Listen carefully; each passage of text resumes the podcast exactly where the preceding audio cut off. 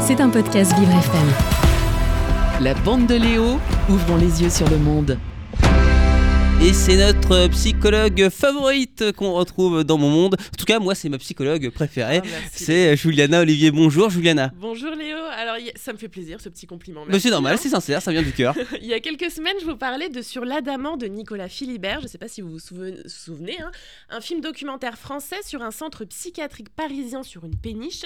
Ce film, il avait reçu un Lion d'Or à la dernière Berlinale, pas si commun pour un documentaire. Alors si vous ne l'avez pas encore vu, il passe toujours en salle Léo. Et cette année, visiblement, les documentaires sur la psychiatrie ont la cote, puisque je vais vous parler d'État limite de Nicolas Peduzzi. C'est un documentaire qui a été présenté au Festival de Cannes dans la sélection proposée par l'Association du cinéma indépendant pour sa diffusion, qui met en avant des films importants, mais un peu écrasés par les grosses productions à gros budget. Alors dans ce documentaire, on suit le docteur Jamal Abdelkader, seul médecin psychiatre de l'hôpital Beaujon de Clichy. Alors si je vous dis que c'est le seul psychiatre, c'est parce que ça son importance dans le documentaire. Aidé par quelques internes seulement, il court littéralement partout dans cet hôpital de 464 lits pour prendre en charge les cas psychiatriques. Ce film, il aborde donc le manque de moyens croissants dans le secteur de l'hôpital public et plus précisément en psychiatrie, parents plus que pauvres de la médecine, on le sait, hein. une crise de la psychiatrie déjà maintes fois pointée du doigt par les soignants, mais pas toujours considérée à sa juste valeur. Nicolas Peduzzi avoue d'ailleurs en avoir compris l'ampleur lors du tournage du documentaire. Et ce documentaire, il aborde également la question de l'exigence de rentabilité euh, de l'hôpital public, Juliana. Et oui, un peu à la manière d'un hôtel ou d'un supermarché, l'hôpital doit rapporter de l'argent. C'est un peu le principe de la T2A ou la tarification à l'activité, mise en place au début des années 2000. Le principe, il est simple, une piqûre, un scanner ou encore un examen biologique. Tout doit pouvoir être noté et quantifié. Oui, mais voilà, quand on travaille avec de l'humain, il y a des actions qui ne rentrent pas dans le logiciel. Prendre son temps, parler avec un patient ou le rassurer, bah, ça rapporte pas d'argent et pourtant c'est au cœur du travail en psychiatrie.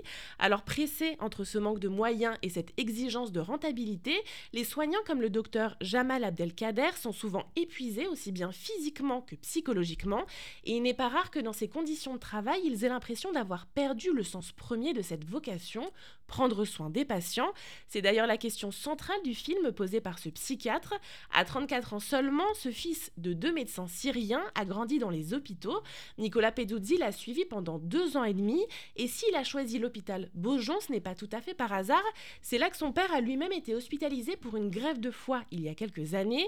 Nicolas Peduzzi y faisait du repérage et c'est là qu'il a rencontré le protagoniste principal de son film, qu'il a engueulé parce qu'il pensait qu'il était journaliste Ah bah, sympa. un premier contact un peu particulier, mais ça vous donne une idée du personnage.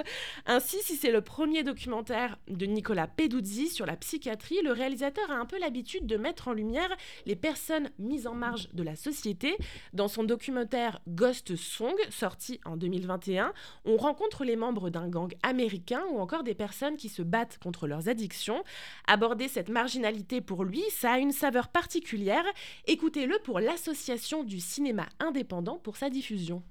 Euh, c'est un endroit de la société euh, euh, qui génère euh, une humanité euh, très très forte, très vive, sans convention en fait, sans convention bourgeoise. euh, et donc il y a de tout. Ça peut aussi euh, générer des choses violentes, mais euh, mais euh, mais aussi euh, des choses très vraies, quoi, très Ouais. humaines.